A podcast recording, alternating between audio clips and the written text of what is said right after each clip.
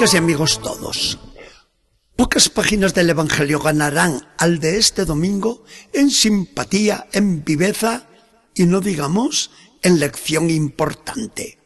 Nos encontramos ante la enseñanza central de todo el mensaje del Señor.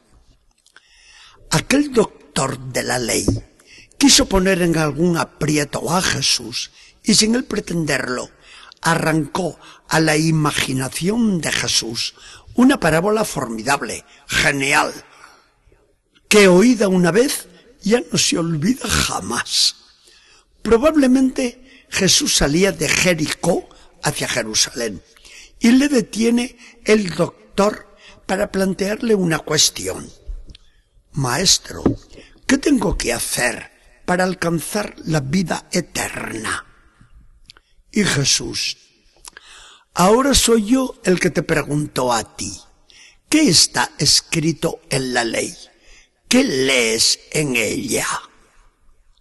Y el doctor, lo primero de todo, lo que recito cada mañana con el Sema como una oración.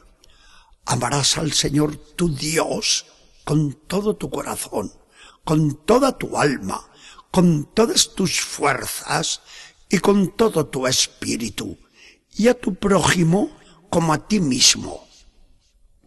Muy bien, doctor, le responde Jesús.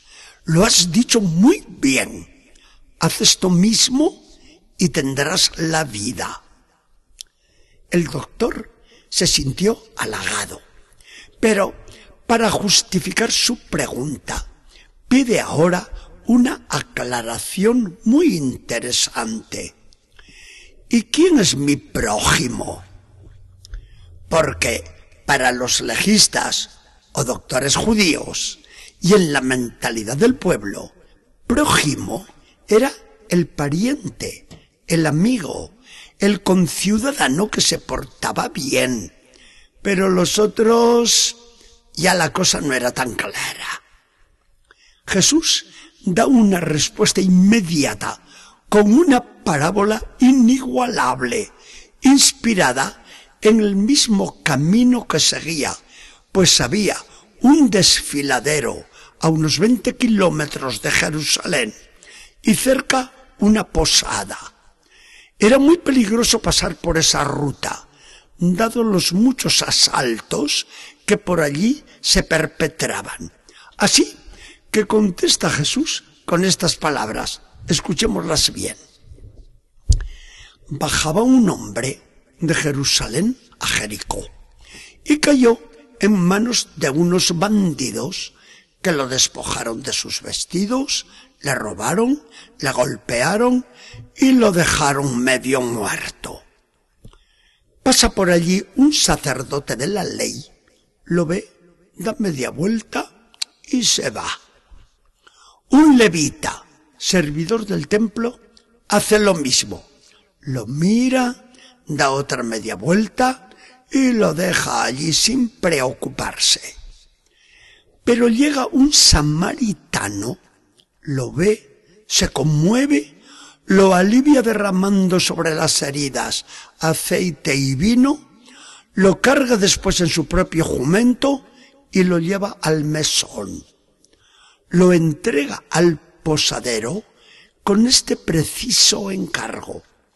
Toma dos denarios y cuídalo. Si gasta algo de más, me lo dices a la vuelta y yo te lo pago todo. Hasta aquí Jesús. El doctor estaba que ardía. Esa palabra samaritano le caía como una bomba pues los judíos y los samaritanos se odiaban a muerte. Pero tiene que aguantar ahora la pregunta decisiva de Jesús.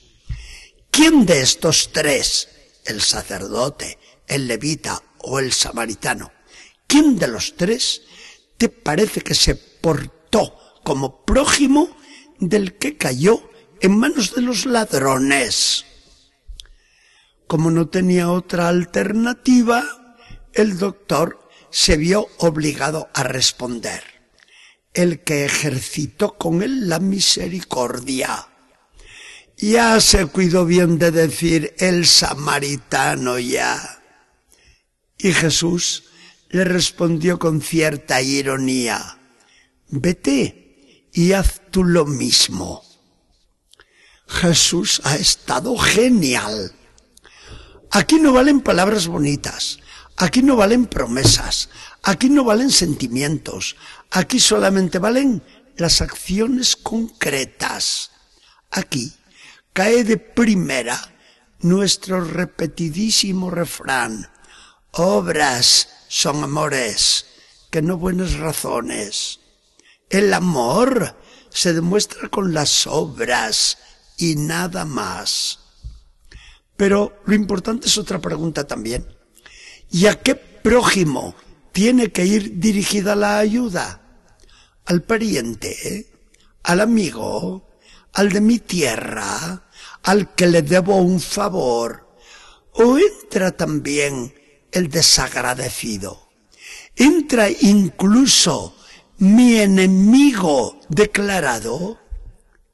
Aquí está la radicalidad del Evangelio y la perfección del discípulo de Cristo. El amor no conoce fronteras. El amor se ejercita con todos por igual, con los que nos quieren y con los que nos odian, con los que nos van a pagar bien y con los que van a volverse contra nosotros apenas les ayudemos. Recuerdo haber leído con emoción la historia de un sacerdote santo, médico de profesión, al estallar la revolución y persecución antirreligiosa del año 1936 en España, cuidaba a los enfermos de un hospital. Un día traen al asesino más temible, que llegaba con la pierna rota. El sacerdote Juan y el miliciano comunista Enrique entablan una lucha emocionante y desesperada de amor y de odio. El miliciano le repite constantemente al sacerdote y doctor, Juan, cúrame bien, cúrame bien, que cuando esté curado te lo pagaré todo.